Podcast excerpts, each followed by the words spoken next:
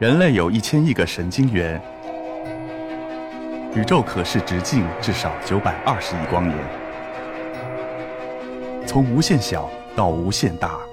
在中科院 SELF 讲坛一起探索未知的世界。本节目由中科院 SELF 讲坛出品，喜马拉雅独家播出。我们叫智能学习颠覆行业。那首先是在人机交互的这个方面，那现在确实在大家越来越多这样这种智能硬件、像移动的这样一个环境下来使用相关的这样网络或者整个的设备的这种交互，甚至在一些原厂，包括跟家居的这样一些交互。那么在这方面的话，我们推出来的这样一种能够有效实现人机交互的这样一种解决方案，包括能够在原厂三到五米的这种场景下都能够实现有效的语音的这样一个识别，包括各种方言的这种识别的这种支持。我们全双工的这种对话，就你说话的同时，机器在回答你说话的同时，也同时还在听你新的这样一些命令的这样一种全双工的这样一种交互方式，以及如果你有错误，你可以用语音的方式直接告诉他你哪个地方要想修正，以及包括多轮的对话来实现更加自然便捷的人机的这种交互的这种模式。那现在大家也都知道，可能看到很多的一种各种玩具、各种音箱、各种电视机、各种相关的空调和相关的产品。都已经越来越能听人说话，你可以直接跟你的音箱说我要听刘德华的歌，或者你可以直接你的空调说把空调温度调成二十六度，这些机器都可以有效的实现到很好的这样一个一个一个一个一个效果。我想现在如果说大家感兴趣的话，可以去市面上去看到更多的这种人工智能的相关的语音交互等相关的产品，可以去体验。啊，另外一方面，那讯飞也会把我们现在这样一种人工智能的技术，通过语音云的这种方式对外开放。这个呢，给大家一个概念的一个数字，去介绍现在人工智能所普及的这种程度。现在大概有五十多种不一样的人工智能的技术的这种服务，有十二亿的用户在接入了讯飞云云这样一个网络来实现相关的这种人工智能的这样一些一些服务。每天访问的次数大概是四十亿次的这种日均的这种访问次数。同时，在整个讯飞云上已经有四十五万开发者基于这样一些人工智能的技术，给整个产业界、给整个相关的说进行专业啊这种创新和创意的这样一些工作。那第二个讲的是，我只讲一个例子，就是人工智能怎么样去寻找、去替代或者帮助人类的这样一种教育领域里面的这种人工智能的一些工作，也就是如何去替代或者帮助老师的这种脑力劳动。那我们在历史上，我们做了三件面向教育做了三个台阶的三个重要的工作。第一个是普通话水平测试，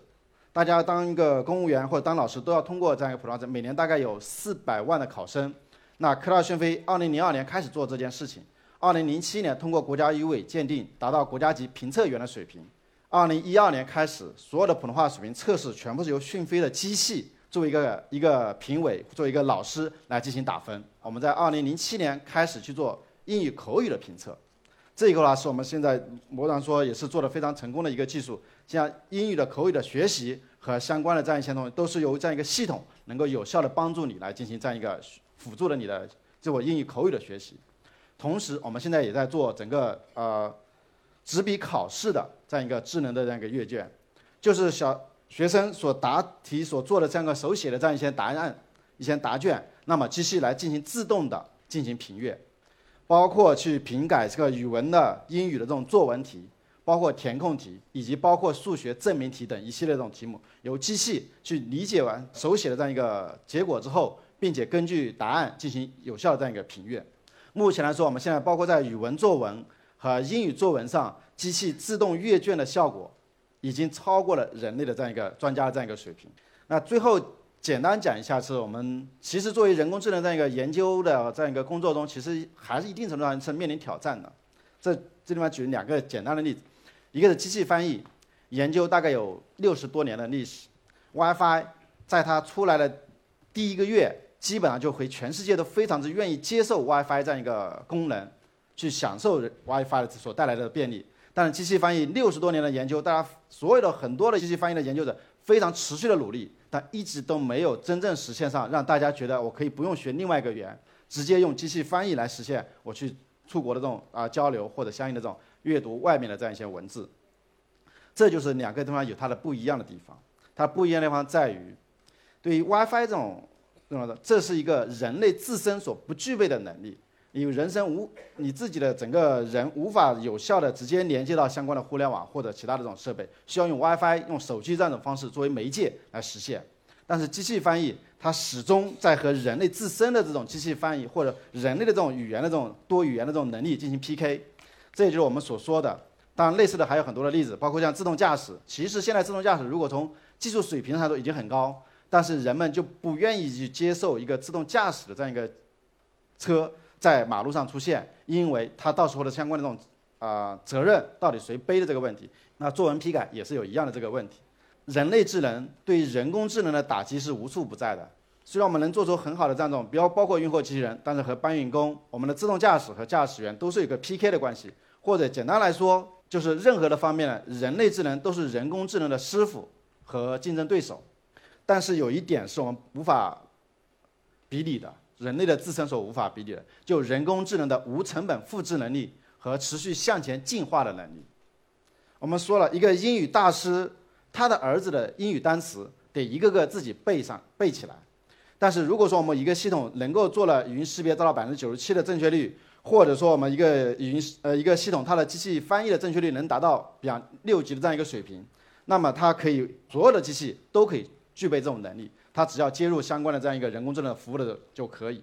啊，另外一方面它是持续向前进化的。今年机器做到百分之九十七的正确率，那么明年一定不会低于百分之九十七，只会越来越好，越来越高。明年到九十八到九十九，这样一个进化能力也是人类自身所无法比拟的。而且我们也相信，我们会越来越对人工智能习以为常。目前说，在比如在小孩的眼中，火车就等于高铁，看到屏幕都会去触摸，因为他认为那都是习以为常的概念。那在我们的现在的眼中，比方现在没有人再去观夜观天象，因为现在的天气预报这种智能已经足够超越人类的智能，所以大家就会相相信它和信任它。包括其他的一系列，我也我们也相信或者坚信，在未来我们的眼中，车、家居。家电都是可以用语音的方式进行跟它沟通的。你说的法语，我可以听到的可能就是中文的这样一个声音。每个人都有一个虚拟的助理，到处到到处跑的，可能都会有相应的这种机器人。所以我们一直的坚持一个理念，就是说顶天立地的这样一个人工智能的这个概念。右边这张图是我们公司的园区里面一个专门的一个一个石碑，其上面刻的叫“顶天立地”这四个字。一个是我们顶天立地的追求。做人工智能的技术，一定要核心技术要做到国际领先。我们也获得一系列这样一个，同时相关的技术一定要进入到应用亿万家庭、亿万用户中去真正的去使用，在我们顶天立地的追求。同时，它也是一种方法论。只有你的核心技术国际领先了，你才能更有效的推动你的技术成果的立地。同时，只有你的核心技术成果有效的立地了，进到亿万用户中去用了，相关的数据的回来，才能够更加有效的保证你的核心技术持续保持国际领先。以及最后一个，其实跟今天的诗和远方相关。我们一直是顶天立地的做事风格。某种意义上说，我们的理想、我们的追求一直是顶天的。我们真的要去解开人类大脑智慧的奥秘，同时我们也是立地的。我们要脚踏实地的一步一步的去解决我们的感知智能，解决我们的认知智能，解决常识的推理，解决相关的这种阅读理解和知识的这种表示等一系列的技术上的问题。所以最后，我们一直坚信，作为人工智能这样一个研究和相关产业化的这样一个啊队伍来说，我们一直坚信，我们可以在中国用人工智能建设美好世界。好，谢谢。